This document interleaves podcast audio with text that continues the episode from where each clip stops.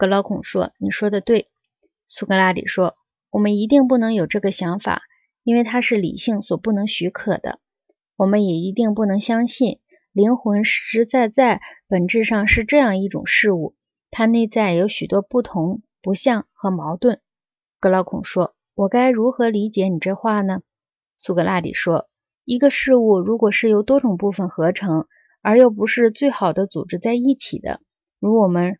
像我们如今看到灵魂的情况那样的话，它要是不朽是不容易的。格劳孔说：“看来的确是不容易的。”苏格拉底说：“因此，刚才的论证以及其他的论证，大概已使我们不得不承认灵魂不死了。但是，为了认识灵魂的真相，我们一定不能像现在这样，在有肉体或其他的恶和它混在一起的情况下观察它。我们必须靠真理的帮助。”充分的细看它在纯净情况下是什么样的，然后你将发现它要美得多。正义和不正义，以及刚才我们讨论过的一切，也将被辨别得更清楚。不过，虽然我们刚才已经讲了灵魂目前被看到的真实状况，但是我们所看见的还是像海神劳格卡斯像一样，它的本相并不是可以一望而知那么容易看清楚的。就像海神的本相也不易看清楚一样，他原来肢体的各部分已经被海水多年的浸泡冲刷的断离碎散，身上又覆盖了一层贝壳、海草和石块之类，以致本相尽失，看上去倒更像一个怪物。这就是我们所看到的灵魂被无数的恶糟蹋成的样子。格劳孔，我们必须把目光转向别处。格劳孔说：“何处？”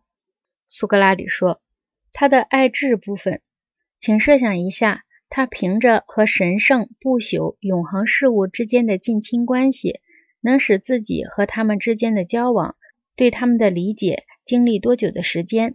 请再设想一下，如果他能完全听从这力量的推动，并且从目前沉默的海洋中升起，如果他能除去身上的石块和贝壳。”因为他是靠这些被人们认为能带来快乐的尘世俗物过日子的，因此身上裹满了大量野蛮的尘俗之物。他能变成个什么样子？这时人们大概就能看得见灵魂的真相了。